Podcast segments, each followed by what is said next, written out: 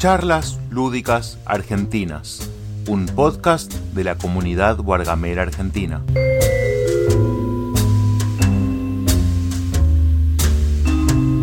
Bueno, una bienvenida para todas las personas que se suman aquí a esta explicación y partida rápida de Splendor, ¿sí?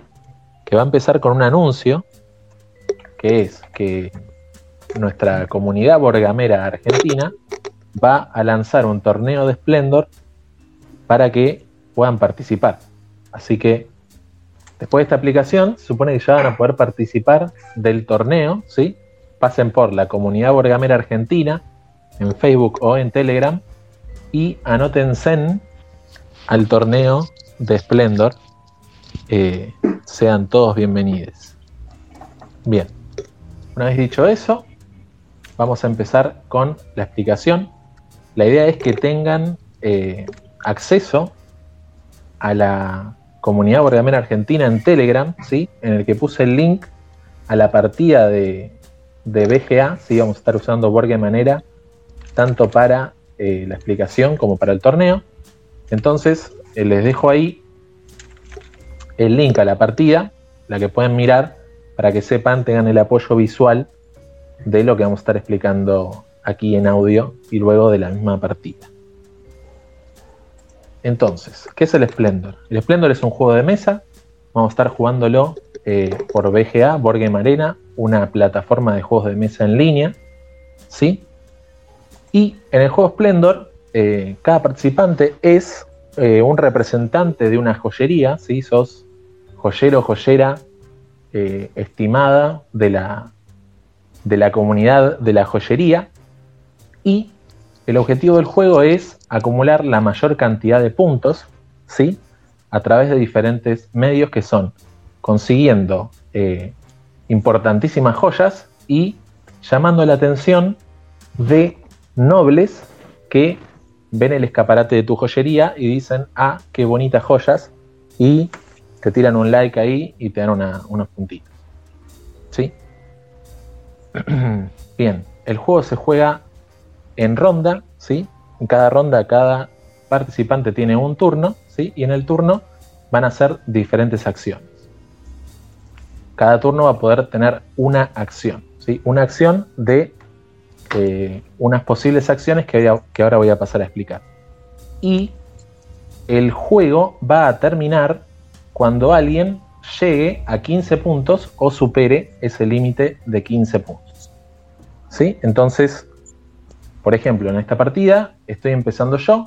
Yo voy a poder realizar una acción de una de las acciones disponibles que hay en el juego. Después le va a tocar a Germán, va a hacer una acción. Le va a tocar a Julián, le va a hacer una acción. Le va a tocar a Pablo, que va a poder hacer una acción. Y luego me va a volver a tocar a mí. Y así hasta que alguien alcance o supere el límite de los 15 puntos. ¿sí? En ese momento se van a jugar eh, tantos turnos como sea necesario para que todos los participantes tengan la misma cantidad de turnos. Por ejemplo, si Germán llega a los 15 puntos, Julito va a poder tener un turno luego de Germán, ya que va después de Germán. Pablo va a poder tener un turno después de Julito, pero yo no voy a tener más turnos porque como jugador inicial yo ya tuve la misma cantidad de turnos que el resto de participantes y por eso termina el juego. ¿sí? Termina el juego y quien tenga la mayor cantidad de puntos gana. Bien. Voy a pasar a explicar un poco lo que se está viendo en pantalla. ¿sí? Del lado izquierdo superior tenemos tres hileras de cartas. ¿sí? La hilera inferior tiene todas las cartas que se llaman cartas de nivel 1. Sobre las cartas de nivel 1 están las cartas de nivel 2. Sobre las cartas de nivel 2 están las cartas de nivel 3. ¿sí? O sea, se pueden diferenciar porque las cartas de nivel 1 tienen eh, un fondo verde, ¿sí? con un puntito en la parte inferior. Las cartas de nivel 2 tienen dos puntitos y son amarillas, y las cartas de nivel 3 tienen tres puntitos y son azules. ¿sí? En cada hilera vamos a tener siempre cuatro cartas. ¿sí? Si se quita una de estas cartas, se va a agregar una del mazo. A menos que el mazo se acabe, el juego va a continuar, simplemente una de las hileras eh, va a tener menos cartas que las demás, pero eso no es un problema. A lo que llamamos anatomía de la carta, ¿sí? Cada una de las cartas, vamos a por ejemplo tomar la carta que está abajo de todo a la izquierda, ¿sí? Tiene varios, varios tipos de información. ¿sí? Por un lado, tenemos una ilustración, ¿sí? eso es meramente estético. Abajo de todo a la izquierda vamos a tener eh, un indicador del costo de esa carta. ¿sí? Por ejemplo, esta carta en la que me estoy enfocando tiene un costo de 4 gemas rojas. ¿sí? Entonces, el costo de esta carta es de 4 gemas rojas. Arriba, a la izquierda, vamos a tener un numerito y eso va a indicar eh, la cantidad de puntos que da esta carta. ¿sí? En este caso, esa carta da un punto y arriba a la derecha hay una ilustración que hace referencia a una de las gemas del juego. ¿sí? En este caso es azul.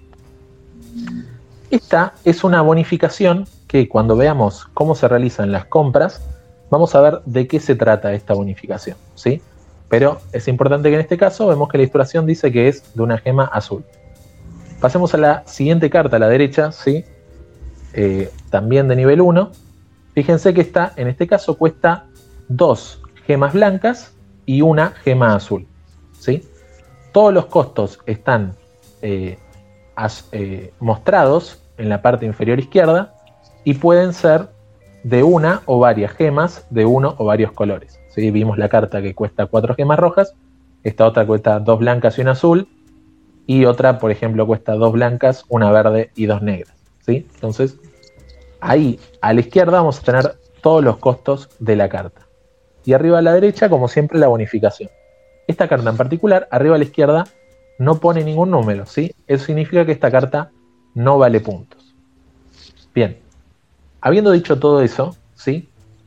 La idea del juego es ir juntando gemas eh, para comprar cartas que permitan comprar más cartas y de esa manera acumular la cantidad de puntos necesarios. ¿sí? 15 o más puntos. Estábamos hablando de la parte visual del juego, teníamos a la izquierda las cartas, a la derecha de las cartas están las gemas disponibles. ¿sí? Esas son las que vamos a ir consiguiendo para utilizarlas para comprar cartas. ¿sí? Y a la derecha de estas gemas están los nobles que van a visitar nuestra joyería y darnos 3 puntos por cada noble si cumplimos eh, los requerimientos que tiene cada noble. ¿sí? Cuando hablemos de nobles voy a explicar eso en particular.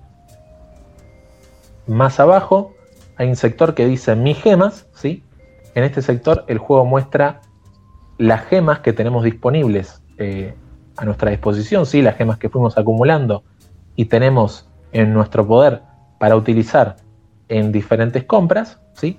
Abajo a la izquierda de ello es, están las cartas que tenemos reservadas a ver, cuando hablemos de cartas reservadas se va a utilizar esto. Y a la derecha, el sector de mis nobles son los nobles que he ido acumulando, que he ido logrando que me visiten. Habiendo hablado de toda la parte visual del juego, eh, simplemente terminar con que a la derecha van a tener un tablero en el que pueden ver todas estas mismas condiciones de juego, pero también de los contrincantes. ¿okay? Puedo ver que Germán no tiene puntos en este momento, no tiene gemas, sí. A medida que avance la partida voy a poder bien, ir viendo el estado de juego también del resto de participantes. Bien. ¿Cómo se juega entonces? Habíamos dicho. Eh, ahora es mi turno, ¿sí? Es mi turno, tengo la posibilidad de hacer una de cuatro acciones posibles. ¿sí? En mi turno voy a hacer una sola acción y tengo para elegir entre cuatro opciones diferentes. ¿sí? según recuerdo bien. Si no vamos viendo, mientras voy tirando cada opción, si eran cuatro en realidad. La primera opción ¿sí? va a tener que ver con levantar gemas. ¿sí? Entre las gemas de estos cinco colores que son blanco, azul, verde, rojo y marrón, voy a poder levantar hasta tres gemas de colores diferentes. ¿sí? Si se fijan, en este momento hay 7 gemas disponibles de cada uno de esos colores, porque somos 4 jugadores en juego. Si hubieran 3 jugadores en juego, estas serían solamente 5 gemas por color, y si fueran 2 jugadores, que es el formato del torneo, habrían solamente 4 gemas por color. Bien. Mientras hayan gemas disponibles, yo puedo levantar de cualquier color, ¿sí? Con esta condición que es que yo puedo levantar tres gemas de colores diferentes. Entonces, yo podría levantar, por ejemplo, hago clic en la verde, levanto una verde, hago clic en la blanca, levanto una blanca y hago clic en la marrón y levanto una marrón. ¿sí? Yo le doy confirmar, ese sería mi turno, levantar tres gemas del, de colores diferentes. ¿sí? Ahora vamos a dar otro ejemplo. Otra posibilidad que yo tengo es levantar dos gemas del mismo color. Entonces, si yo quiero, puedo levantar dos gemas blancas. Levantar dos gemas del mismo color es una acción posible siempre y cuando, una vez que hayamos retirado esas gemas, queden en el pilón cuatro o más gemas disponibles. ¿Sí? Entonces, eh, perdón, dos o más gemas disponibles. ¿Sí? Entonces yo puedo retirar dos gemas del mismo color siempre y cuando queden por lo menos dos gemas después de que yo haya hecho esa retirada. Otra forma de decirlo es que en el pilón hayan cuatro o más gemas. ¿sí? Si en el pilón hay cuatro o más gemas, cuando retire dos van a quedar por lo menos dos o más. ¿Sí? Vamos a pasar la pregunta de Fer, a ver qué tal. Eh, estoy siguiendo la charla eh, y el tutorial y no, por lo menos no se ve cuando Ezequiel eligió las gemas. Correcto. Eh, está bien, yo las acciones que voy haciendo las estoy haciendo para guiarme, pero es verdad que no se ven eh, repercutidas en la partida. Eso es cierto. Pero bueno, se entiende, ¿no? Hacemos clic en las gemas y esas gemas supone que vienen a mi, a mi conjunto de recursos de gemas, ¿sí? Como decía, una acción posible es levantar tres gemas diferentes, diferentes colores. Otra opción posible es levantar dos del mismo color, siempre y cuando una vez retiradas esas dos queden dos o más gemas. Y otra acción que tiene que ver con retirar gemas se llama reservar una carta. ¿sí? Yo, si hago clic en una carta, me aparece una opción siempre que es reservar una carta. ¿Qué significa eso? Bueno, cuando reservamos una carta, lo que va a pasar es que de aquí al futuro voy a ser la única persona que pueda comprar esa carta. Esa carta va a ir a mi reserva de cartas reservadas, en donde puedo tener un máximo de tres cartas, y el resto de participantes no va a poder ver qué cartas tengo en mi reserva. ¿sí? Esas cartas son, a partir de que me las llevo, pasan a ser secretas. Si, si la gente tiene muy buena memoria, va a poder acordarse lo que tengo, pero si no, no, me lo quedo eh, boca abajo para mí. Voy a poder consultar cuando yo quiera. Resto de participantes no puede verlo. Y esa es una carta que a partir de ahora solamente yo voy a poder comprar en un futuro. Cuando hacemos la reserva de una carta, si hay eh, gemas doradas en la reserva disponibles, me voy a llevar una gema dorada, ¿sí? una gema de oro, como quieran llamarle. Estas gemas de oro son eh, comodines, ¿sí? Significa que se pueden usar como representante de cualquier color a la hora de comprar cartas, ¿sí? Esa es otra de las acciones posibles, reservar una carta y llevarme un comodín si es que hay. Y la última acción disponible es comprar cartas, ¿sí? Para comprar una carta yo tengo que pagar los costos asociados. Por ejemplo, si yo quiero comprar esta carta que vale un punto, es azul y cuesta 4 gemas rojas, tengo que gastar 4 gemas rojas. Ahora, el juego propone una progresión muy interesante que se da a partir de las bonificaciones de las cartas. Vamos a hacer un ejemplo. Supongamos que yo compro esta carta de eh, una que cuesta una gema verde y dos gemas azules, ¿sí? Esta carta da una bonificación de color rojo, ¿ok? Lo que eso significa es que a partir de que yo compro esa carta, cada vez que yo compre cartas que requieran costo rojo, esta carta me va a dar una bonificación de 1 de descuento en gemas rojas para todas las compras que yo haga. ¿sí? ¿Qué significa eso? Si yo tengo esta carta disponible, cuando compre esta carta que cuesta 4 gemas rojas, solamente me va a costar tres gemas rojas. Cuando compre esta carta que está sobre el azul, que cuesta dos gemas rojas, tres verdes y dos marrones, me va a costar solamente una gema roja. ¿sí? Y eso se va a dar para todas las cartas que yo tenga bonificaciones. ¿sí? A medida que yo voy acumulando cartas, cada una de ellas me da bonificaciones sobre las nuevas compras. Entonces, a medida que avanza el juego, hay una tendencia a que el costo eh, individual de cada compra que yo hago eh, cueste menos. ¿sí? Entonces, el juego tiene esta combinación de tratar de conseguir los puntos, pero además conseguir las cartas para que estas cartas me den beneficios de descuentos en las nuevas compras que haga. ¿sí?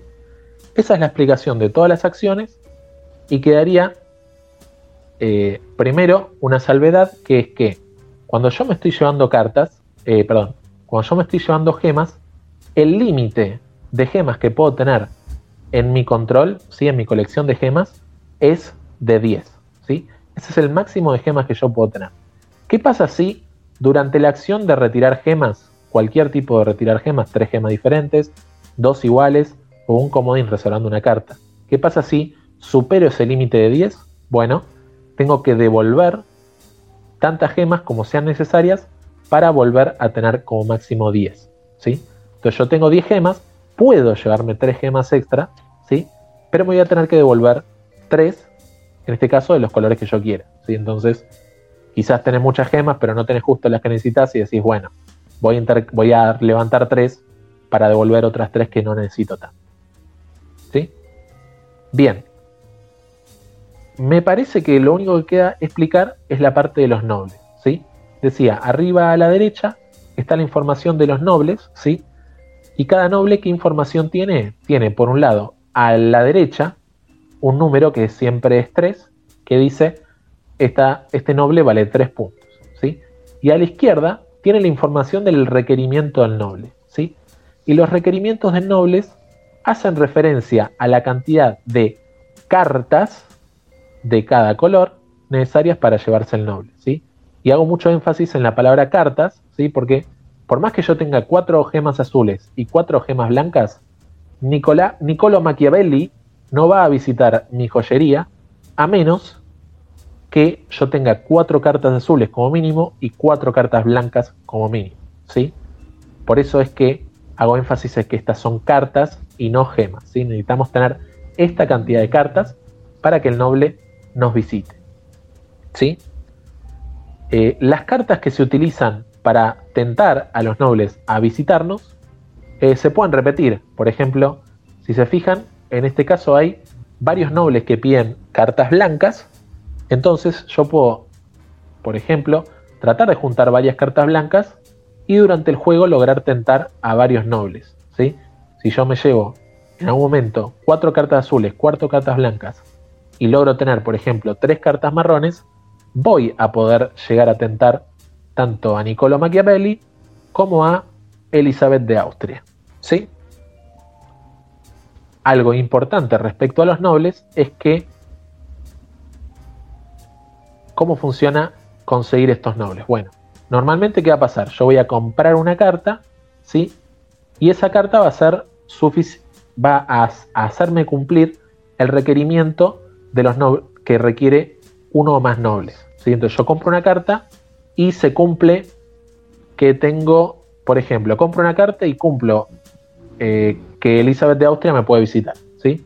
Entonces, en ese mismo turno, luego de comprar la carta, como acción gratis, digamos, Elizabeth viene y me visita. ¿sí? Esos son tres puntos que me quedo en forma permanente hasta el final del juego, por haber sido la primera persona que logró la condición que requería ese noble para visitarme. ¿sí? La única particularidad es que puede darse que yo en una sola compra consiga los requerimientos de más de un noble. ¿sí? Vamos a poner un ejemplo, me faltaba una carta azul tanto para cumplir a Catherine de Medici como eh, para, Ana, para Ana de Inglaterra. Entonces, eh, yo hago esa compra como mi turno normal y veo que tengo disponibles esos dos nobles para yo retirar. En ese momento yo solamente puedo retirar uno, ¿sí? Entonces tengo que elegir cuál me conviene retirar en este momento y si para mi siguiente turno yo sigo cumpliendo, eh, obviamente voy a seguir cumpliendo el requerimiento, pero si para el siguiente turno sigue estando disponible otro noble que, que todavía me puedo llevar, también lo retiro, ¿sí? Pero está esa condición, esa restricción de que se puede llevar un solo noble por turno como máximo, ¿sí? Entonces, redondeando, vamos a hacer acciones. Una acción por turno. Vamos a ir consiguiendo fichas para comprar cartas. Las cartas además nos dan descuentos para conseguir otras cartas. ¿sí? Con las cartas podemos cumplir requerimientos de nobles. Y a lo largo del juego vamos a ir juntando puntos que cuando alguien llegue a 15 puntos se desencadenará, se desencadenará el final de la partida.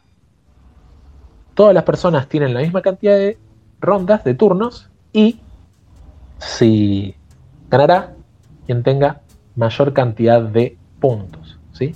Y algo importante, en caso de empate, gana entre quienes empatan la persona que tenga la menor cantidad de cartas compradas. ¿sí? Es medio antiintuitivo porque dice, no, comprar cartas está bueno. ¿qué Bueno, en este caso, si llega a haber empate, recompensa a quien haya comprado menor cantidad de cartas. ¿sí? quizás eh, una observación para hacer es que si se fijan las cartas de nivel 1 tienen menor costo y tienen menores beneficios en cantidad de puntos. Ya las cartas de nivel 2 tienen mayores costos, pero empiezan a dar 1 o 2 puntitos. Y ya las cartas de nivel 3 tienen costos bastante mayores, pero ya empiezan a dar entre 3 y 5 puntos. ¿sí? Además es normal que las cartas de nivel 3 pidan muchas fichas del mismo color. Si, ¿Qué opina la gente que está acá sumada en el estéreo y la gente que está escuchando la, charla? Si piensan, hoy, si saben jugar el juego, eh, si me dejé algo, si se habrá entendido, ¿qué opinan? Eh, ese es muy bien la explicación, la verdad, estuvo bárbara. Quizá yo como soy medio novato, eh, hay, son preguntas que me salen a mí me salieron a mí en su momento cuando lo, lo, estrené, es eh, contarle a la gente que las cartas no se gastan cuando, cuando las usás como pago para, para otras cartas, o sea que quedan, quedan por siempre. Es como si tuvieras, este, vos lo hablaste como descuento, yo lo pienso como gemas este, continuas, así que no se gastan. Eh, lo puedes pensar para mí, eh, y, otra cosa es que una vez que el noble se va, se fue. O sea, tenés que ser el primero en agarrar el noble. Eh, porque podés en el mismo turno cumplir la, la, misma condición que otro jugador. Pero si el otro llega primero, fuiste. Creo que eso es todo. ¿no? Se genera como un motorcito de, cartas. Es la idea. perfectas, perfectas las dos observaciones. Lo único que diría es que, eh, digamos, llevarse el noble más rápido obviamente no es como el fantasma Blitz, que es que, ah, pongo la mano ahí y quien se lo lleva antes lo logra, ¿no? Sino que en tu turno, obviamente vos jugás tu turno y sos la primera persona en llevarte, en, en, cumplir esos objetivos, te das cuenta que los cumpliste, agarras el noble y te lo llevas como parte de tu turno. Y ya el resto de las personas en sus turnos posteriores no se lo van a poder llevar porque ya te lo llevan. Claro, digamos que es una carrera, es una carrera hacia el noble. Exactamente. Y es, bastante frustrante también si quieren, este, eh, estás, este, esperando para llevarte, no sé, a Isabel de Austria y viene Germán y se la lleva antes que vos y, y nada. Por eso también hay que fijarse, ¿no? Un poco.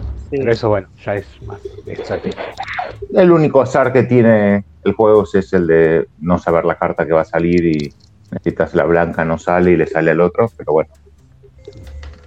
Bien, ah, bueno, una cosa, una cosa que no que no dijimos este, es que cuando vos compras una carta, ponele que te llevaste, no sé, la segunda, la esmeralda, que vale uno una, un zafiro, el azul y dos diamantes, cuando alguien se la lleva, inmediatamente se repone del del mazo que está al costado izquierdo otra carta nueva.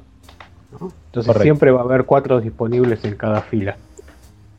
Sí, y me sirve para volver a mencionar que por más que alguna fila se termine, ¿sí? que es más o menos normal que se termine la, fila de nivel 1, el juego continúa, ¿sí? Es decir, vienen las cartas que vienen, pero se sigue jugando hasta que se completen la, la cantidad de puntos, ¿sí? E invito a la gente, a ustedes y a la gente que está escuchando, que, que manden sus preguntas, ¿sí? Porque está bueno también complementar con la duda que tengan eh, la explicación. yo me parece a decir que para mí la explicación estuvo 10 puntos, yo creo que no quedó nada afuera, o sea, ahora estamos haciendo aclaraciones que están muy bien, y si hay preguntas, eh, está muy bien también, pero realmente fue una explicación muy, muy pulcra, muy prolija. Eh, y quiero resaltar la palabra carrera, porque si Splendor se tiene que sintetizar en una palabra, es la palabra carrera. La temática podría ser autos y vas agarrando combustible para hacerlos avanzar en una línea recta, porque es el juego más carrera del universo. Muy bueno. Ahora vamos con el audio de Fer. Impecable el tutorial, las cosas que yo iba pensando como observación las aclaró todas. Lo único que por ahí eh, creo que lo dijo, pero aclarar que las cartas necesarias para los nobles, la condición es tenerlas y no entregarlas. Por eso es que se pueden cumplir la condición de varios eh, con las mismas cartas. Totalmente, totalmente. Y además son cartas que todavía tenés disponibles como bonificaciones para seguir haciendo otras compras de cartas, así como te dan ese descuento, esa, esa gema permanente que te queda para seguir comprando. Llevarte el noble de ninguna manera anula esa posibilidad. Claro, si no, una observación. Perdón, decía que sí, decía que si no, no terminaría nunca el juego. Y otra de las virtudes que tiene el juego es que es rápido. Es más rápido que la explicación que acabo de dar. Exacto. una observación es que cuando reservas una carta puedes reservar la que está en el tope del mazo sin verla. Me encanta, me encanta porque de hecho, ah, qué, lindo, porque honestamente es como debe ser las reglas que más se omiten en el Splendor y la omití. Tremendo, ¿no? Bueno. Nunca vi que nadie lo hiciera eso. Nunca vi que nadie lo hiciera. Lo jugué muchas veces y no. Lo, lo he hecho con éxito, ¿sí? Y ahora, si querés, explico la regla y te explico por qué se dio esa particularidad. Bien, la regla, yo les contaba que ustedes pueden reservar una carta, ¿sí? Y la carta que puedan reservar, además de poder reservar cualesquiera de las 12 cartas disponibles boca arriba, ¿sí? Pueden eh, reservar una carta boca abajo y obviamente si hay oro disponible se van a llevar un oro, ¿sí? Es como cualquier acción de reservar carta, con la diferencia de que ustedes no saben qué es lo que va a venir y el resto tampoco sabe que se llevaron, ¿sí? Porque eh, levantaron carta boca abajo. Y si quieren paso a la anécdota, que es que eh, se estaba dando la particularidad de que a varias personas en la partida les faltaba un color en particular para cumplir nobles pero boca arriba en las cartas no había ninguna eh, carta de ese color disponible. ¿sí? Entonces una opción era arriesgarse a ir a alguno de los mazos, pescar una carta boca abajo, y si tenías la suerte de que te saliera eh, la carta del color que estaba faltando para completar el noble, en la siguiente ronda, si tenías el, las gemas y bonificaciones necesarias, la jugabas esa carta y te llevabas el noble que estaba en disputa. ¿sí? Eso es algo que me, que me ha sucedido. Ah, una, una cosa que ahora se me está ocurriendo, este, hablando de, la reserva de cartas, este, que también para los novatos este, suele suceder, es que cuando te reservas la carta te llevas, te la llevas con la con el oro, ¿no? con la, ficha de oro. Esa ficha de oro no tiene que ser usada en, la, en el pago de esa carta que te llevaste. Esa ficha de oro pasa a ser parte del pool de fichas que tenés vos. Entonces, este, además de llevarte una carta para reservar, te estás llevando una ficha comodín para gastarla en lo que vos quieras, no solamente en esa carta. Totalmente. Sí, ese es, un error común, una duda común. ¿sí? Ese oro eh, pasa a ser tuyo y lo puedes usar con la carta que quieres, con la que reservaste o con cualquier otra. Vamos con un par de audios. Bueno, pero ahí es donde entra un poco la, observación de lo que los otros están haciendo y tratar de que no te pase eso de que ir por el otro noble, que es por el mismo noble que sabes que alguien va a llegar antes que vos o que muy probablemente antes va a llegar alguien que es vos. Muy probablemente alguien va a llegar antes que vos. Sí, Conce se refiere a la parte en la que estábamos hablando de esa carrera por los nobles. Eh, yo trato de estar atento a ver qué carta se va llevando la gente para eh, ver cómo viene la carrera por los nobles y si veo que voy a perder una carrera, ir por otro lado, ver si me llevo otro noble o si apuesto más a las cartas de puntos. Vamos con Fer. Es importante esa regla por la reserva, la anécdota que está contando Ezequiel. Y pasa que además si, vos reservas o compras una carta de la que está en boca arriba, le podés estar regalando la nueva carta al que sigue, cosa que a veces no querés hacer porque puede salirle el color que estabas esperando.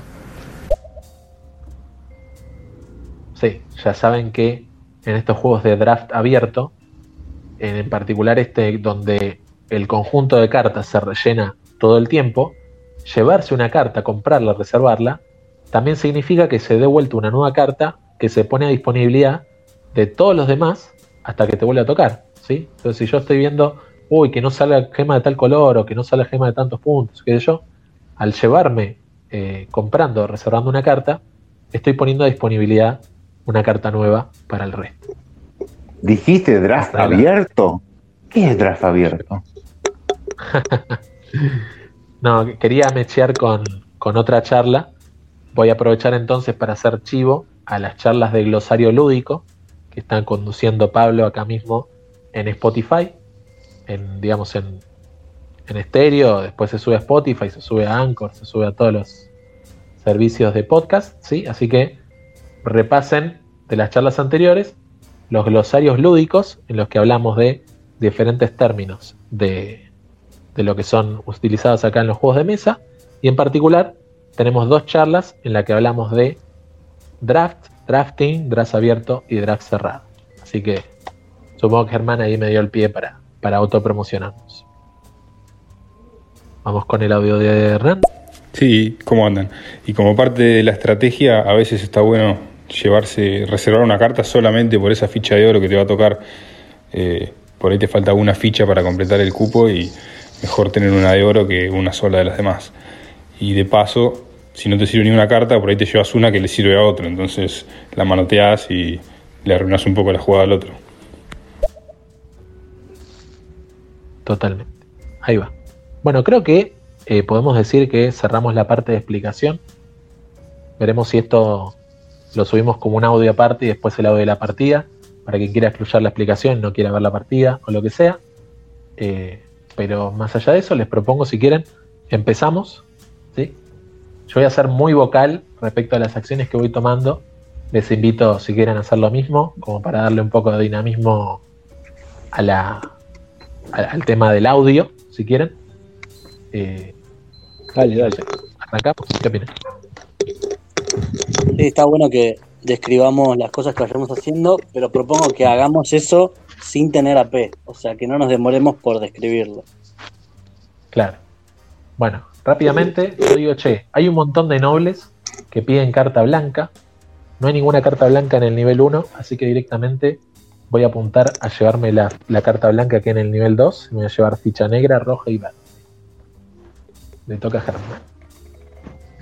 Bueno, yo me voy a llevar lo, que me estoy llevando. Muy buena. Blanca, azul y verde.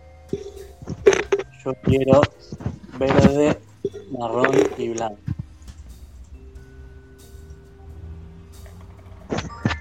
Bien, yo me voy a llevar eh, azul, verde y marrón. Bueno, me voy a sentir mal por ser la única persona que reveló su estrategia. Pero bueno, vamos a seguir en la misma. Y está. Pasa que habría que tener una estrategia para revelarla. Claro, eso es eso. Como mención en particular, la persona que empieza, como siempre va a ser primer, primer jugador en todas las rondas, al principio del juego, si vos vas por una cierta carta, te la vas a llevar sí o sí.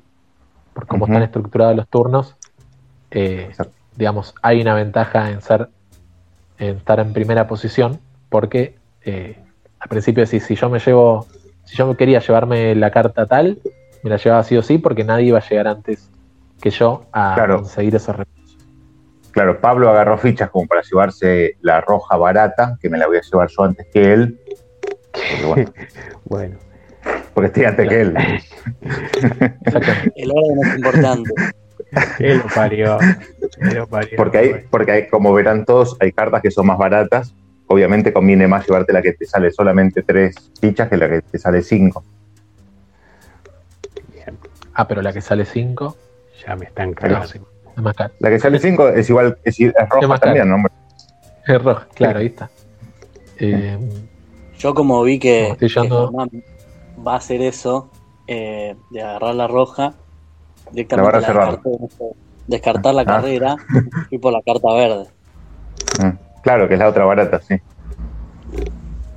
Que es lo que tendría que haber hecho Pablo. Bueno, por eso yo tengo cero puntos. Este, tienen 170. Algo que no hablamos de, la carrera es que es una carrera que empieza muy lenta y de repente se, se, acrecienta a niveles eh, cósmicos. Ahora, eh, Ezequiel cambió su estrategia porque se va a llevar la verde barata, la blanca barata, no la blanca cara que también da una. ¿Qué corno hago? Vamos a hacer, vamos a hacer algo raro. ¿O no? Reservar una carta. No, está loco este muchacho. Reservó carta nivel 3. Sí, tiene mucha eh, confianza. Y sí.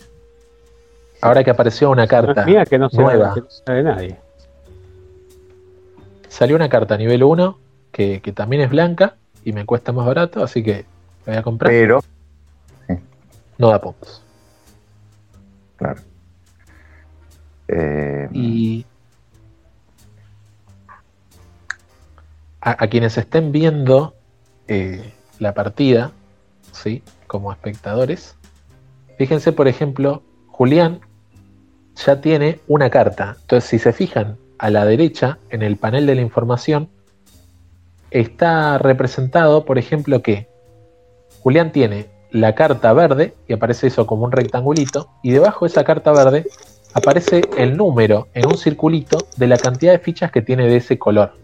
Siento yo puedo ver, por ejemplo, que Julián tiene poder de compra 2 en verde, poder de compra 2 en marrón y una ficha eh, dorada y además tiene una carta verde. Y también puedo ver en ese mismo panel que tiene una carta reservada. ¿sí? Entonces, en definitiva, ese panel tiene toda la información que se nos muestra en nuestro propio panel de una forma resumida y simplificada. Sí. Ok. Eh, eh, pensando en cómo jugar en Board Game Arena, un consejo para las primeras partidas. Hay gente que no le gusta hacerlo, yo no, nada, no, no lo critico, pero a mí me parece bien. Si tocan el engranaje, pueden marcar una opción de asistencia de juego que dice mostrar el coste restante, donde directamente en las cartas te, calcula, por ejemplo, si la carta sale 5 verdes y tenés 2, ya te dice que sale 3 porque te calcula lo que tenés, lo que falta, digamos. ¿En dónde, está eso? En el engranaje de arriba a la derecha, donde está su nombre, el de cada uno, digamos, su perfil, una de las opciones es mostrar el costo restante, que te ayuda a reducir el componente matemático del juego y concentrarte en otras cosas. Yo lo tengo siempre prendido, por lo cual me han criticado más de una vez. no, mira esto, no sabía. Yo. yo es buenísimo esto. dos cosas. Primero, esta opción solo está disponible si juegan en el modo casual de juego. ¿sí? Si eligen el modo competitivo de crear la partida, esa opción no va a estar disponible.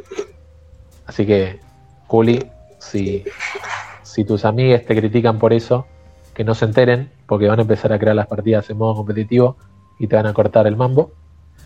Por algo creo yo. Por, algo creo yo. y por otro lado.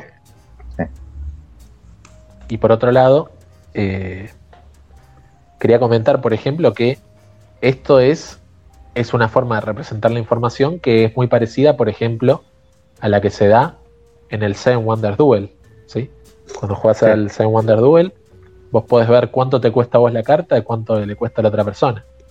Y normalmente, incluso los jugadores más competitivos eso le parece una ventaja muy grande a la hora de jugar al, al Seven Wonders Duel en BGA. Sí, sí, yo creo que lo comenté en algún momento en alguna de las charlas. Eh, me parece que es una pésima implementación. No, no me parece que esté bueno. Sobre todo porque está bueno poder. sí. ¿Te parece no, facilita demasiado, decís? Interesante. Y, sí, lo mismo que el Carcassonne, bueno, un montón de juegos que te dice dónde puedes poner. No, no me parece que. Yo creo que sea algo que, sume a la experiencia juego. Yo creo que podemos hacer un estéreo específicamente sobre eso para ir un poco a las ñapis porque yo soy bastante partidario de que las implementaciones digitales te den las opciones disponibles porque creo que no, cuando uno juega virtual no tiene que jugar a la deducción, pero es, un tema como para una charla en sí mismo, me parece.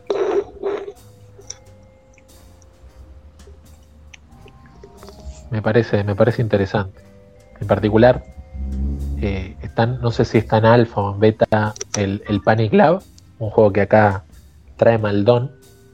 Y si vos jugaras al Panic Lab con ayuda, te diría, ¿qué pasaría? No sé, te aparecería un círculo rojo alrededor del, del alien correcto. Que te dicen, che, fíjate que es este. Hicimos todos los cálculos y es este. Hacele clic. Eh, obviamente tiene que haber un límite en la información que se muestra en ese sentido. Sí, sí, sí. Pero bueno, volviendo al Splendor, eh, estamos todavía todos en cero puntos, pero ya empezamos a tener dos o tres cartas cada uno. O sea que ya tenemos un poder de compra base, digamos, que no se nos quita y las cartas más baratas empiezan a ser justamente baratas. Sí, todavía, todavía no llegamos al punto donde tengamos cartas que directamente gratis. Eso puede llegar a darse. Claro. por ejemplo, Julito. La blanca que todos querían. claro. la, blanca que yo ya podía comprar porque es muy peligroso que Ezequiel, que tiene dos cartas blancas, ya quiera tener una tercera cuando acabamos de arrancar a jugar. No, eso no está bien. Peligroso no es, me parece lo más, lo más, el sentido común. Peligroso para ustedes.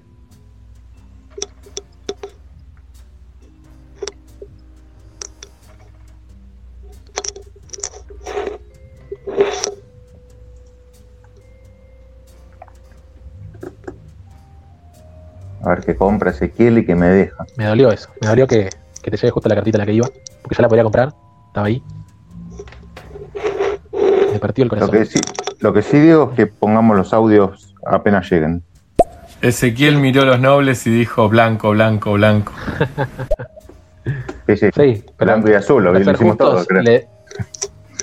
desde la explicación le dije blanco, blanco, blanco. Yo creo que todos estamos en la misma. El tema es que Ezequiel arrancó y tuvo más. No, no, lo, perdón, no, lo mismo, blanco y azul. Los dos son... Hay una teoría de que el, el, jugador inicial no tiene ventaja en este juego. Por ahí leí. Está, yo creo que está muy disminuida, pero no sé si no tiene. Para mí tiene ventaja. Leve, pero tiene. Uh, ¿Qué nos llevamos? ¿Un punto? Tengo un punto. punto Ezequiel, hagan el primer punto. Tengo infinitas veces más puntos que ustedes. Tardé, un poquito porque fui a ver la cocción de las limas. Pero yo me quiero quedar atrás, así que también quiero mi puntito. Uh, compraste esa carta que yo tanto quería. Para mostrarte en la cara. Para mí tiene una ventaja, que por más leve que sea, es más, yo creo que el verdadero desempate debería ser el jugador que jugó último y no el que compró menos cartas. Bueno, le escribíle a, Mark, escribíle a nuestro amigo Mark. Marc Sí, eh, y bueno, no sé qué, dirá. Igual yo creo que es una ventaja que se da, mm, esto que estoy diciendo es muy subjetivo, pero que se da como en, niveles de low play, o sea, gente con poca experiencia, pero si es toda gente que está jugando bastante al juego, es bastante mitigable esa diferencia porque sabes a qué ah. carta va a ir y, vas a otra y listo. Bueno, no deja de tener la ventaja de o llevarse una carta más barata o una supuestamente mejor. quizás se podría mitigar si, se empezase con alguien, el primero con tres fichas, el segundo con cuatro y así. Pero tampoco me parece que sea una cosa que, haya pesado, ¿no? Yo creo que te pasás. Con, casi cualquier solución te pasás, porque es tan poca la diferencia. Eh, hay un estudio muy bueno sobre eso en el ajedrez. Eh, ahora no me acuerdo el nombre, pero sobre mitigaciones de la pequeña diferencia de empezar en el ajedrez. Y la conclusión que sacaban los analistas es: cualquier implementación que hagamos va a pasar de algo un poquito desbalanceado a muy desbalanceado. Sí, la que me gusta a mí, que lo vamos a hablar con, con Bernabé cuando hablemos la segunda parte de, los juegos abstractos para jugar en línea, es esa regla de la, la regla de la torta. Eh, creo que se llama así, Julián, ayúdame. Regla de la torta, puede ser. Perdón. sí, sí, regla de la torta, cuando vos cortás y, y repartís. ¿Puedo devolver una gema? No, no, no, no. Sí, por ejemplo, yo estoy. Eh, iniciar, pon, iniciar de vuelta. O comenzar de vuelta, algo así. Empezar de nuevo. Ah, ahí está, muy bien. Eh, no, no. No, Julián. Lo que yo decía es: un jugador pone la primera ficha en el tablero en alguno de estos juegos abstractos eh, de estrategia combinacionales y el otro jugador decide si juega él o si cambia de color de, ficha. O sea, si juega con la que ah, puso el primero. O sea, vos en el ajedrez jugás con blancas, movés y el otro decide si juega con negras o si da vuelta al tablero. Claro, sí, la conozco, pero no la conocía con ese nombre. La conocía simplemente como Ah, no sé ni con qué nombre, pero no la asociaba a ese nombre. Creo que se llama regla de la torta o de la tarta o del dulce o algo así, que yo, algo para comer. Eh, en la está están varios juegos para elegirlo cuando, cuando armas la, partida. Eh. Uno es el Leeds. Yo la, cuando dijiste torta lo asocié a esta mecánica conocida que en inglés es eh, creo que se le dicen I split, you choose. I split, sería como sí. Yo, corto, vos decís. Sí, Sunday Split, eh, New York Slice. Que a mí me gusta mucho. es que sí, es lo mismo que lo que decía Julián. El que corta no es el que elige la porción. Es el mismo concepto. El que hace el primer movimiento no elige el color. No, no, no. No, no, no es lo mismo. No, porque acá elegís si querés sostener esa situación o no. No, en el de ahí, yo corto, vos elegís, es la mecánica del juego. Yo lo hago y es así. La otra es otra mecánica que es para ver quién es el jugador inicial nada más. No, no es lo mismo, Gonzalo. A ver qué dice Fer. Pero es más o menos lo mismo que, lo que decía el, en inglés sería el I cut you choose, que es que uno de los jugadores toma una decisión y respecto de esa decisión el otro jugador elige bando, digamos sí y no, hay un gris ahí, pero bueno, o sea, es muy, muy parecido, pero no es exactamente lo mismo. Parece que la, forma de verlo. No, no es, lo mismo. No, no es lo mismo, porque estamos hablando de el Sunday Split, por ejemplo, o el New York Slice, o no sé si juega alguno, el Tusi Musi. Eh, eh, hay que hacer eso sí o sí. ¿Qué pasa? Se acaban de llevar dos puntos. Nosotros discutimos. Estamos, estamos en territorio glosario lúdico. Sí. No sé vos, Ezequiel, qué decís. Estoy de acuerdo con vos. Eh, sí, Germán, es lo mismo. Eh, lo que te decimos de yo corto, vos elegís, no estamos hablando de juegos. Eh, estoy hablando de yo corto una porción, no sé, con, pedimos a un restaurante, pedimos de chorizo, yo lo corto al medio, vos elegís con cuál te quedás. Es lo mismo que, conceptualmente, digamos, es lo mismo que eh, estamos jugando un juego de mesa, yo hago el primer movimiento con un color, vos elegís si te quedas con ese color o con el otro. Es lo mismo, conceptualmente es lo mismo. Perdón, cambio un poco el tema para volver a la partida, un toque, porque acaba de pasar algo que es la clave del Splendor, que es que básicamente salió una azul, que es un color que todos queremos, y salió re barata y Germán tenía lo justo y la compró en el momento. Digamos, la, la top de Kyo, como dirían los jugadores de TCGs. Eh, Germán la compró y le costó una sola gema. Costaba claro, cuatro y, la compró por una. El vos te acabas de llevar otra linda también. No te hagas el pillo. bueno, también tengo para pagar ese azul de vuelta y ustedes no. Ay, ay, ay. Qué heavy. Empezó a complicar la cosa. espera, ¿eh? Coincido en que es terreno de charla lúdica, eh, déjenlo ahí. En todo caso, tema charla lúdica, I split you choose o la torta. Porque ahora yo tengo que decidir si reservarme esa carta como opción subóptima muy o dejársela a Germán. Escúchame, ¿Cómo? Ese, vos no terminaste de decir lo que ibas a decir porque alguien te, te interrumpió. Te escucho mal que alguien te interrumpió, vos ibas a decir lo que pensaba, pero no lo dijiste.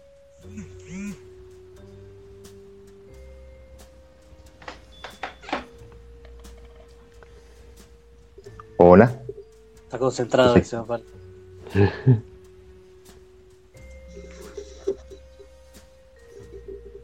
Me parece que se colgó Ezequiel. Se le colgó Ezequiel. Puede ser. Yo puedo hacer tiempo diciendo que reservé la carta azul porque hay pocas azules de las bajas y todos las quieren. Yo soy el único que no tiene azul todavía. Eh, desde acá parece como que se le cortó a ese. Sí, sí. Sí, sí, lo echamos y lo volvemos a, a sumar. Bueno. Dale, échalo, porque a mí me da cosa. Estoy en contra de echar gente. Me dice reportar yo no sé, usar este, la aplicación, ¿eh? Así que a, ¿Cómo, cómo? a duras penas me conecté. Ah. Me, parece que. Para reportar o bloquear, no echar. No, entonces no hagas nada de eso. No, claro, porque él es el, el, que hizo la, la reunión. Ezequiel, eh, reinicia el teléfono, hacía algo porque no. Da una señal. Eh, ¿Cómo es que dicen? Manifiéstate. Ahí volví, ¿eh? Ah, ah bien. Nosotros preocupados si el tipo está en el baño. Claro. Te, no, te pregunté porque no, no confirmaste el tema que te parecía a vos lo de la torta.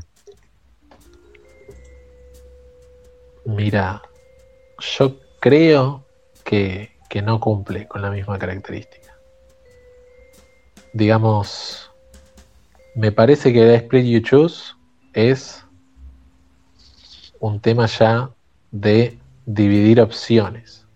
Es decir, hay un conjunto de opciones, yo separo esas opciones en dos conjuntos o n conjuntos y cada quien se lleva eh, su conjunto. Me quedó la blanca, Ahora, Es, es discutible si le llamas conjunto por favor. al estado de la partida. Entonces, vos, Germán, como primera primera jugada separaste dos conjuntos, que es estado de la partida ser primer jugador y estado de la partida ser segundo jugador, y la otra persona elige uno de esos estados. Es cuanto menos, eh, ¿cómo se dice? Discutible. Discutible. Sí, claro. no, que es discutible, sin duda que es discutible. Yo no había jugado nunca contra el Splendor y me estoy dando cuenta que es muy, muy, muy este, trabado todo, muy. ¿Trabado? Sí, no, no, no, me deja calcular demasiado. Ah. En, particular, la, definición que se da en BGA refiere a, conjuntos de recursos. Entonces, difícilmente el estado de una partida pueda ser eh, definida como conjunto de recursos.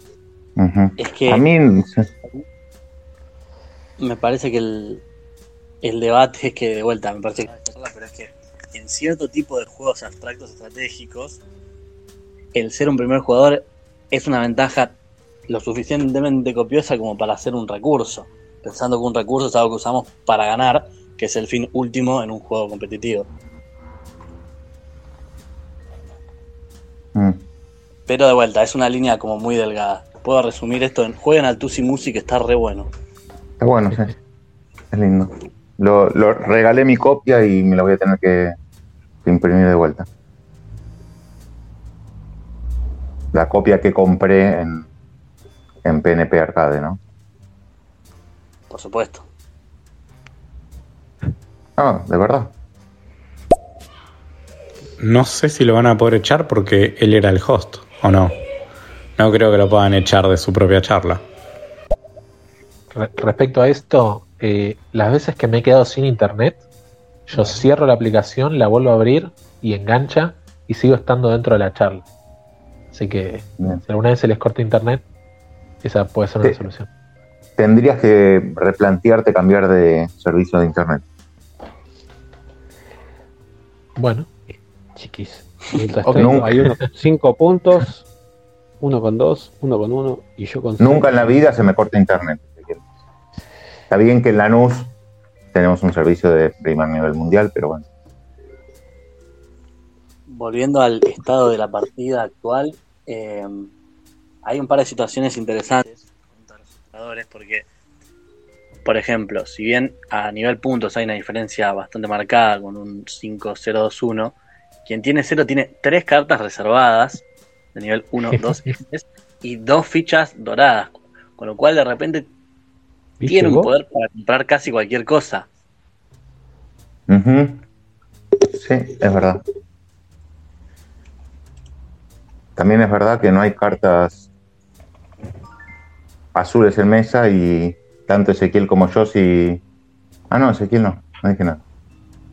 Pues sí, que te llevas una carta azul y, cumplís un noble. Yo lo digo, no, es lo que sucede. Me llevo a Ana de Bretaña. Uy, qué tema. Así creo que, lo creo que lo están viendo todos. Y sí. Yo ya asumí que te la llevaste. Ah. Me estoy encarando para la prima. O sea, vos decís, vos decís ese que yo tendría que reservar el, el, la verde de uno. ¿La verde de un punto? Sí. ¿Por qué? Porque quizás es azul.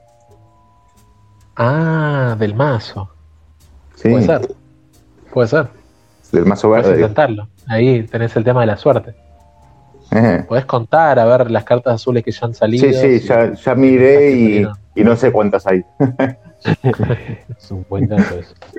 en el casino te echan si contás, ¿eh? Nah, mentira. ¿Vos decís que mentira? Es un chiste. Que si contás. Ah, yo digo que es mentira. Y Dostoyevsky también dice que es mentira. Eh, eh, igual conozco conozco una persona a la que sí la echaron por, por contar, pero hace mucho tiempo cuando los casinos funcionaban distintos. Mi viejo era. Bueno, ahora, ahora reponen continuamente el mazo. Ya no, claro, cambió el sistema bastante. ¿Vos estás hablando del póker? No, del Blackjack. Ah. Blackjack, sí. Blackjack es el juego donde tenés un beneficio más concreto, además, en, en cartas, creo que tenés 48 vos contra 52 la banca.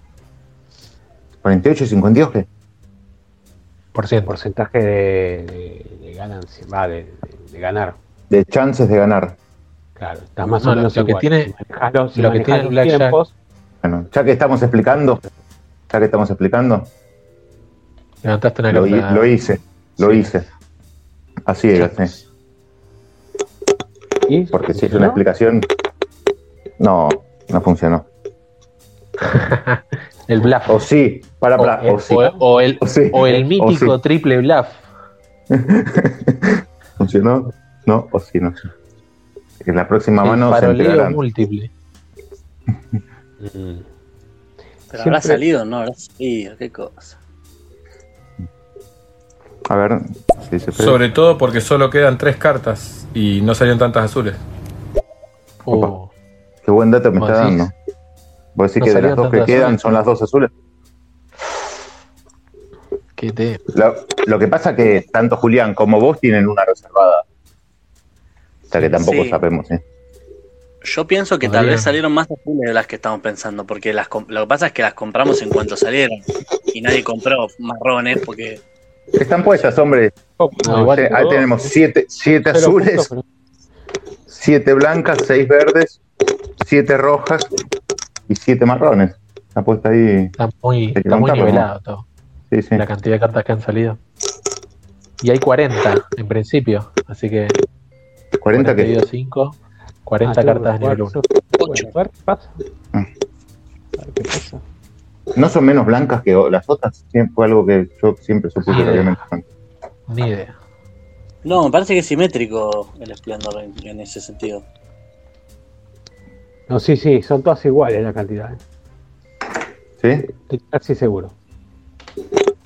Ah, yo ahí lo estoy buscando el reglamento.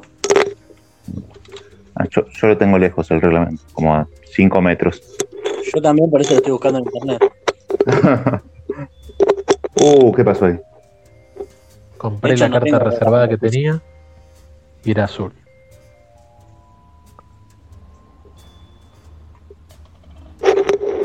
Y Germán se llevó un noble.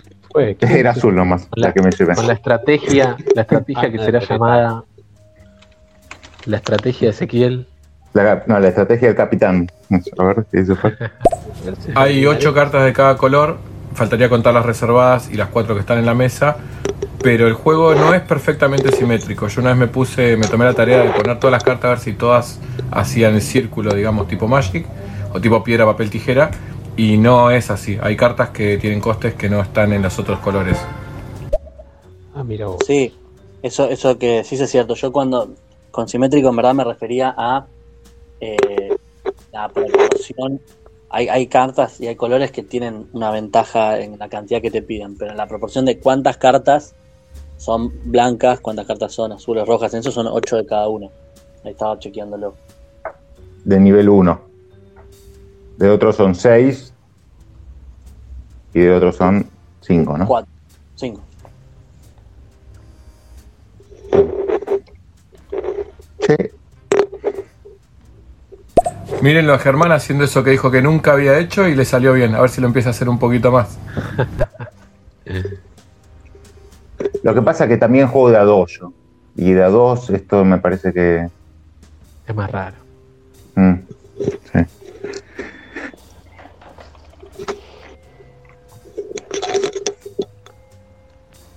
Eh, Calán, Calán.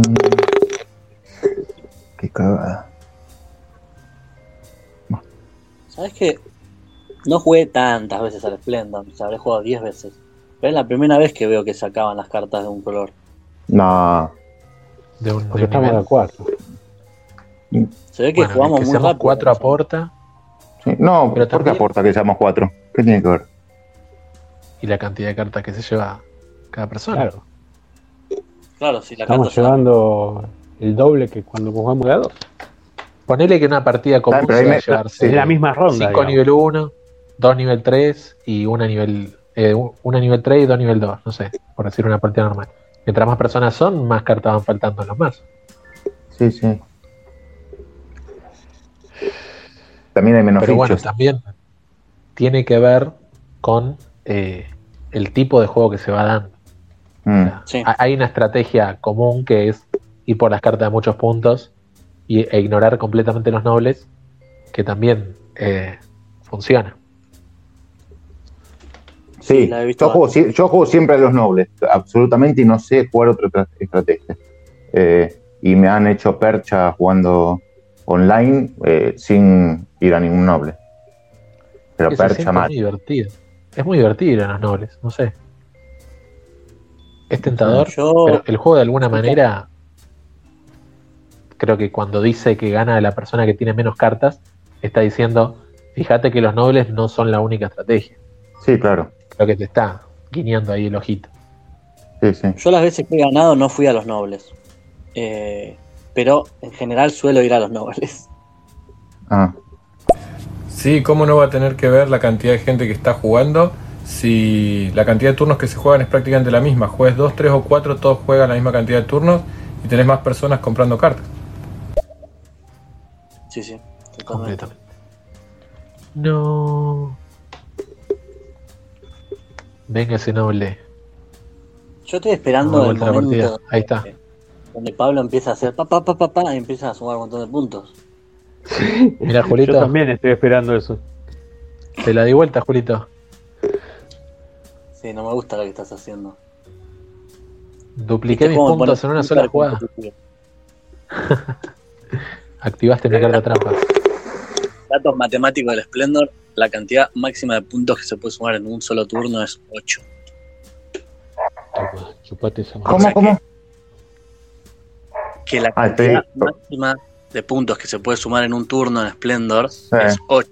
Con lo cual, si alguien tiene menos de 7 puntos al empezar el turno, no puede no va a ganar en ese turno independientemente de la combinación de cosas que haya en la mesa. Por la, cantidad máxima de puntos es 8, dijiste. Sí, hay uno de 5, no, 9. el Bechi puede ganar. ¿9? 9, 9, ¿cómo 8? Hay cartas de 5 puntos y hay, y hay noble de 4. ¿Hay noble de 4? Mirá, no salieron. Sí. Ah, sí, hay noble de 4, es verdad. Tienes razón. Así que, bueno. Hay que editar la explicación.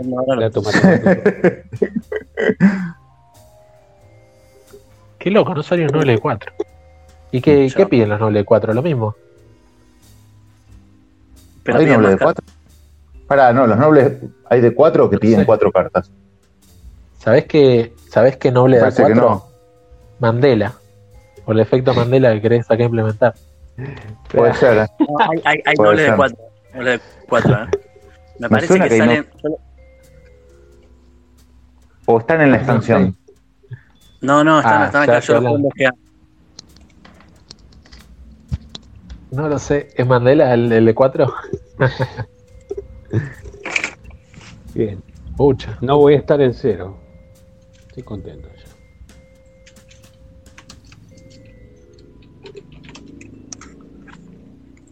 Bueno, pero no salieron. Eh, no, o sea, en este caso es 8 el máximo. Gracias. Hay nobles que piden cuatro, dos colores, cuatro cartas cada uno. Que yo sepa, no hay nobles que den cuatro puntos. Acá yo veo una foto del desplegado, todos los componentes del, del Splendor y no hay ningún noble. Todos los nobles de un lado valen tres, a menos que lo des vuelta y valen Efecto Mandela. No, no, no. No sé, hay que sacar una microexpansión con Mandela ahí. Che, loco, ¿por qué se roban mis cartas? Yo miro para otro lado y ya se llevan las cartas que yo quiero. Eh, lo que pasa es que vos Vos tenés un sentido de la propiedad privada que nosotros no tenemos. Eso Ay. ¿Y ahora? Me estás jodiendo el cartelito que me dice que están, ¿Están, están... algo de lo que estamos haciendo? Por lo menos entienden que yo soy el que está peor jugando. No, te está, y que me el, dice Becky, el, el, Becky, está, nos va, nos va a dar una paliza, me parece. No, perdón, para mí gana ese, ¿eh? Para mí gana ese. Y yo necesito una carta blanca. Porque está muy equilibrado con las cartas. O sea, si llegase a agarrar la carta blanca y tiene tres de cada una, eh, agarrate la tanga, porque puede comprar muchas cosas muy fácil. Bueno. Y encima se agarró a Catalina de Medici. Ups. Pongo mi ficha en Ezequiel, miren eso, ese conjunto de bonus que tiene ya está en tres en todo menos en blanco, se lleva un noble. Chao, otra cosa. Que me llevo, me llevo una carta blanca y, estamos bien, pero no hay ninguna a la que pueda aspirar. Ahora te dejo una. ¿Viste qué te dije? Ah, uh. qué difícil de comprar. No, sí, pero, pero no llega. No, no, bueno, encima se la tengo que dejar barata, no, Por ahí en mil turnos llega en tres turnos. O sea, es reservarla, llevarme dos cartitas y que se la lleve uh, pura maldad nada más. ¿eh? Opa, pura maldad. Interesante. el concepto de hate reserving, como el hate drafting, pero de reservar la carta. Nos llegamos a no, dejarle las fichas blancas, ¿no? Complote. ¿Y qué importa si el Catán cuando alguien este, sabe y los dos todos son nuevos y juegan todos contra esa persona. Sí, cuando sos el que explica los juegos, yo que soy el que siempre explica los juegos en el grupo, me, me focusean porque piensan, ah, si él lo explica es porque va a jugar mejor. Claro, claro. Es el típico hate drafting abierto. porque es abierto. Uh.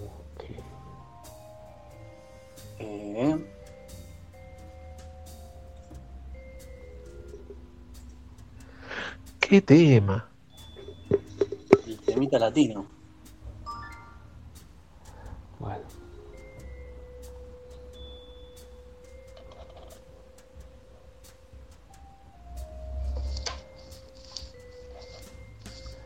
Mira, se tiró a, a reservar una incógnita. a reservar como loco.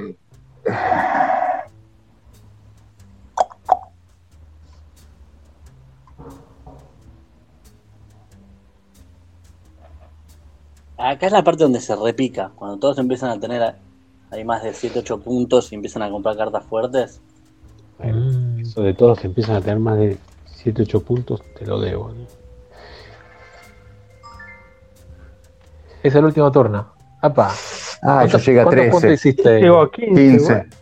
Yo, a tre yo a 13 llego. Es una vergüenza. Mierda. Perdón, chicos, eh... Ahora llego justito a 13. Necesitaba que se peleen por el otro noble.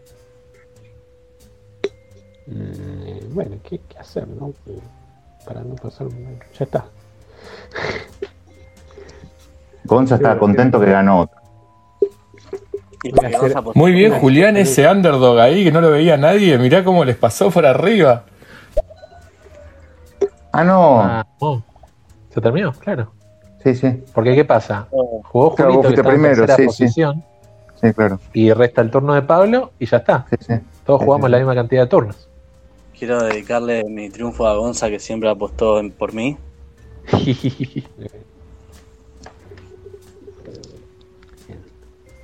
Yo quiero dedicar este último puesto a, todos los oyentes que son novatos en esto, como yo, eh, y nada, les desconcentra mucho hablar y jugar. ¿eh?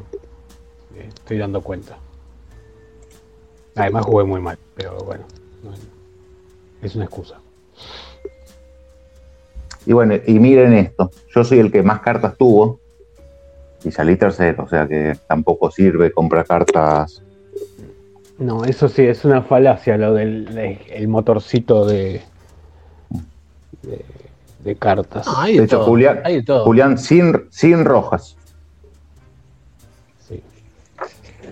Este pibe eh, leyó estrategia de, del... Gracias, Gonza. Pero está güey, a una la partida, para mí. Ese es el tema. Hay que leer la partida. Me parece que Germán jugó muy estándar. No, eh, eso, compraste como muy parejo de todas y había momentos donde no hacía falta. Me gusta, me gusta esa, esa, mojada de oreja. No sé si diría que es una falacia el motor. Lo que pasa es que el motor llega tarde. Cuando vos tenés el motor que anda, ya cerraron la partida. alguien llegó, sí, totalmente. Bueno, pero de a dos eso, eso se puede mitigar un poco, que va a ser el formato del torneo.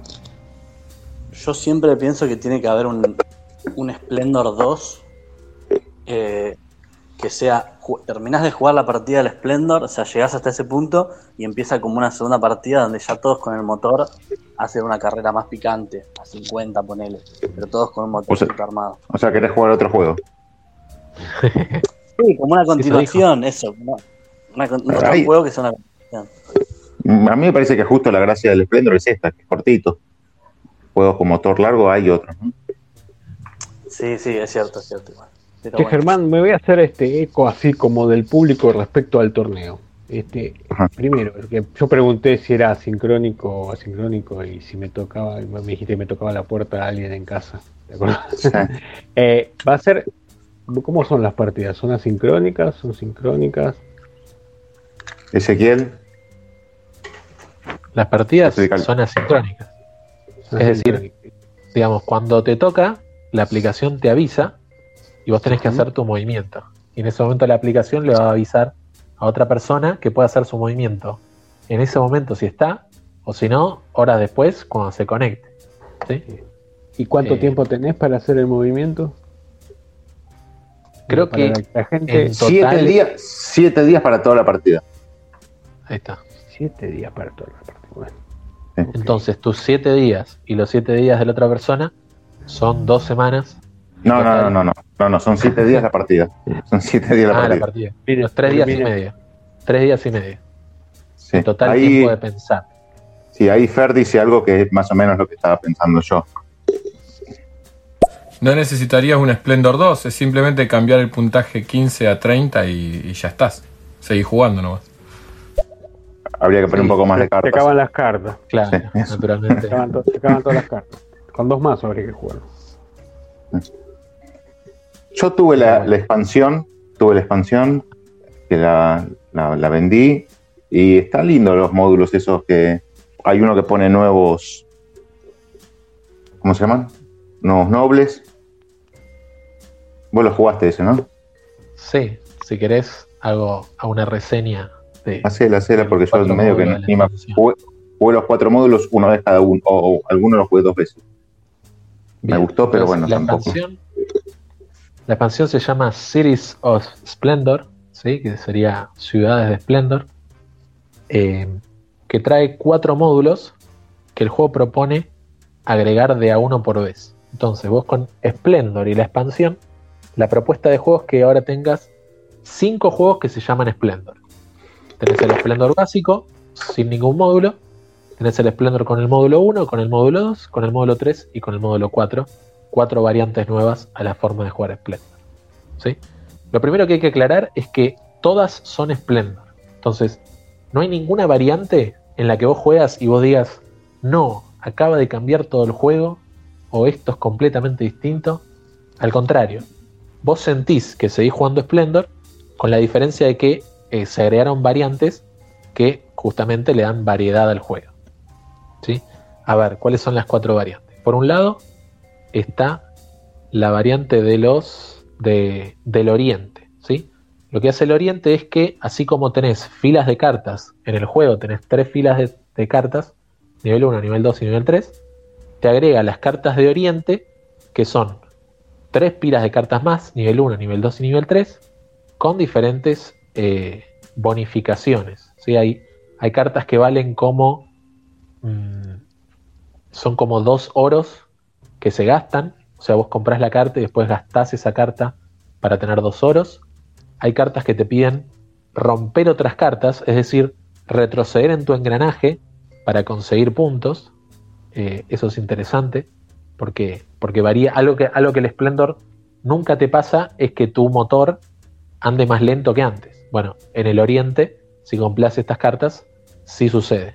¿sí? Y además es interesante porque, ah, también hay cartas que te dan, como, valen como dos cartas de un color, ¿sí? valen como doble bonificación, tanto para comprar como para obtener los nobles, así que eso es muy interesante. Y, te da eso que de repente, en vez de tener 4x3, 12 opciones, te da 3x6, 18 opciones de compra todos los turnos. Así que eh, está bueno para darte más opciones en un turno. Después está eh, el módulo de los Strongholds, que no sé si en español tiene nombre eso. Eh, son como unas torres de vigía.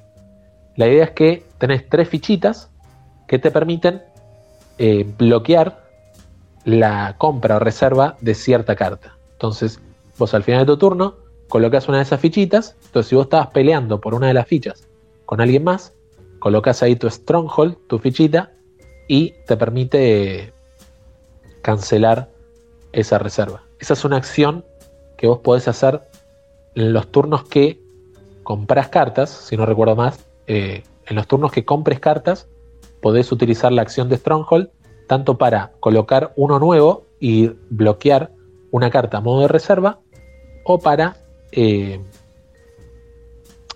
quitar uno de los strongholds de otra persona y que esa carta pase a estar disponible en futuros turnos. Ahí Fer nos da la traducción. Stronghold es fortaleza ese.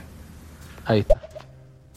Y se vuelve, el Splendor se vuelve un juego mucho más trabado, porque muy seguido vos podés utilizar esa acción de las fortalezas para evitar que, la otra persona o las otras personas eh, puedan ir por la estrategia que querían ir o puedan ir por la carta que hace que la carrera eh, les beneficie. ¿No? Así que otra variante interesante para quien le parece que el esplendor es se acaba muy rápido, en este caso la partida va a durar más porque estás poniéndoles palos en la rueda a, las demás personas para que no hagan la estrategia óptima que, tenían ganas de hacer. Hay otra variante que le dan nombre de la expansión, que es la variante de ciudades, ¿sí?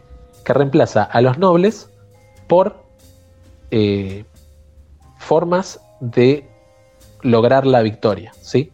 Ahora, en vez de tener que llegar a 15 puntos, tenés que cumplir alguna de las alternativas de formas de victoria. Entonces, cada ficha de ciudad lo que dice es, por ejemplo, hay una ficha que dice, tenés que tener 14 puntos y 3 cartas blancas y 3 cartas verdes y 3 cartas marrones. Entonces, eh, solamente si cumplís todas esas condiciones, vas a poder optar por eh, acabar la partida y ganar. Hay otra que dice, te cuesta, no sé, como 20 puntos menos la cantidad de cartas que compres. Entonces, a medida que vas comprando cartas, te va saliendo más barato llegar a alcanzar esa posición de victoria que te permita eh, ganar la partida. Y sí o sí, por más que vos tengas más de 15 puntos, si no cumplís una de las condiciones de ciudades, no podés optar para ganar. Y si más de una persona en la misma ronda se lleva eh, condiciones diferentes de ganar, va a ganar la persona que tenga más puntos. ¿Sí? ahí es como el desempate. ¿Qué, le da ciudades? Le da variedad, hace que sea una partida un poquito más larga, porque al no tenernos nobles, tenés que juntar puntos de otras maneras con las cartas. Y eh, acentúa un poquito lo que es esa carrera de tratar de llegar a ciertas condiciones de victorias que en el base se dan con los nobles.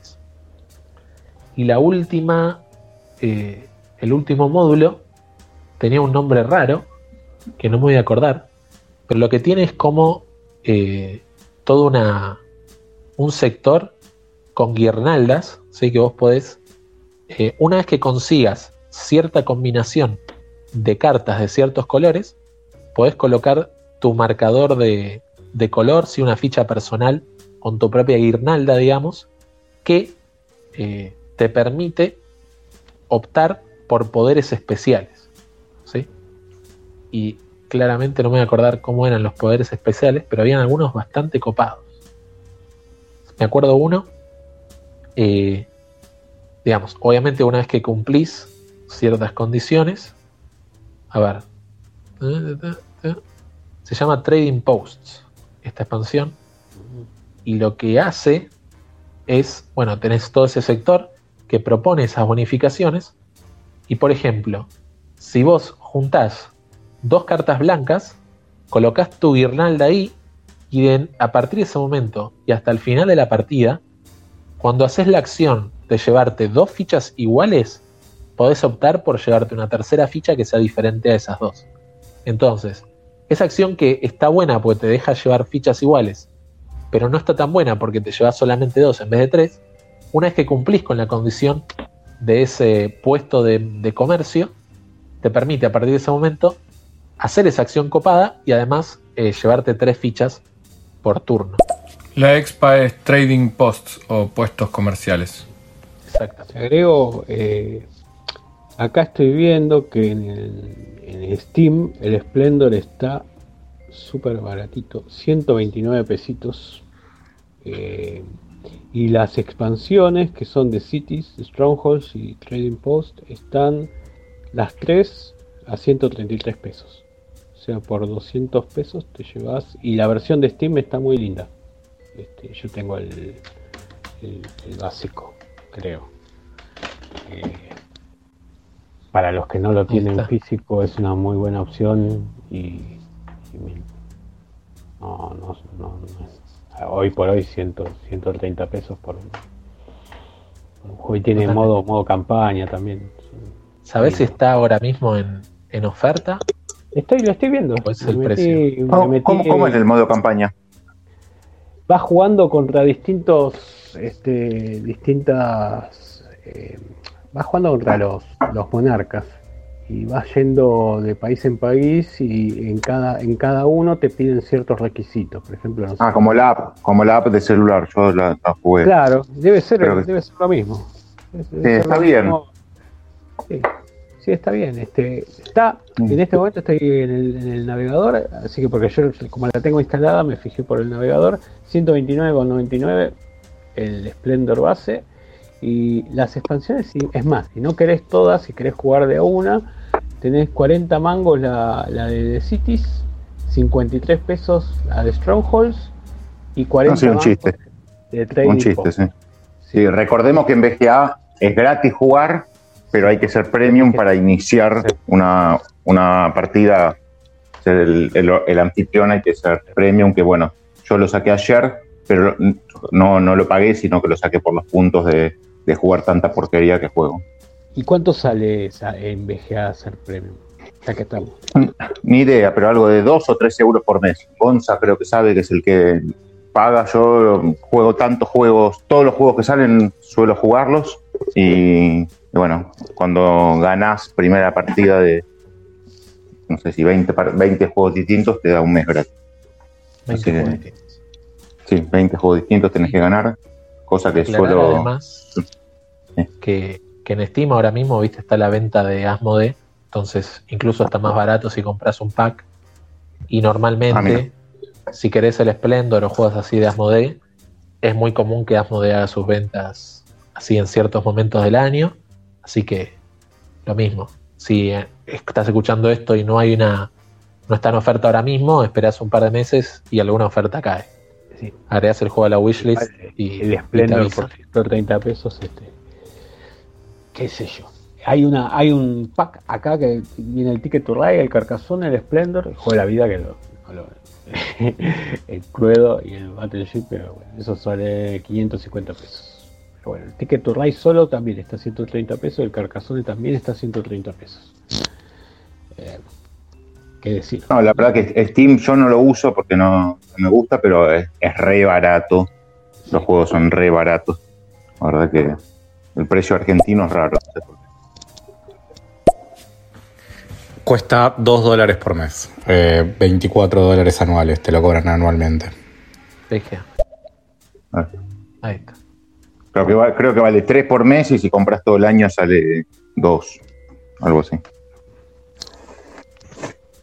Bueno. Bueno, ¿qué nos queda? Yo, tengo que seguir trabajando. Eh, corté esto. Vaya. No solo perdí el Splendor, sino me parece perdí el empleo también. Pero bueno. Changos. No, no, tenía, tenía un huequito y además estoy, estoy asincrónico en el laburo, así que. Ah, bueno, yo voy a ver si, si me empiezan los síntomas de la vacuna. Ah, cierto, tu vacuna. ¿Qué te dieron hoy? Una vacuna contra el COVID. Pero, ¿cuál? ¿Cuál de todas? Me dieron la AstraZeneca. Eso, esto, esto es tema para otra charla. ¿Por qué la gente se empeña en preguntar qué vacuna te dieron? Yo te, yo, te pregunto. Me sorprende mucho. me, interesa. me sorprende mucho toda la gente sentada, todos, che, no, nos darán tal, nos darán. a mis hijos, que son lo más valioso que tengo en la vida, le dieron, no sé, a cada uno como 40 vacunas, no tengo ni idea dónde las hicieron, vacunas. Mm. Ni cuáles son, nada.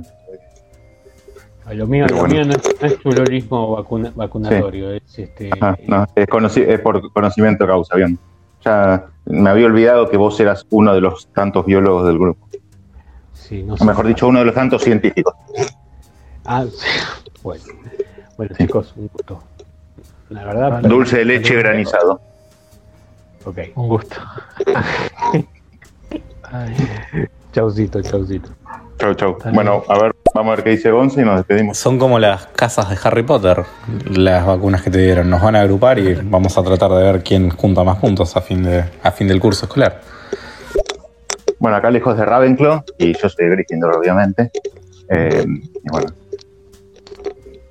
yo soy Hufflepuff, me parece. No, es mentira, nadie es Hufflepuff.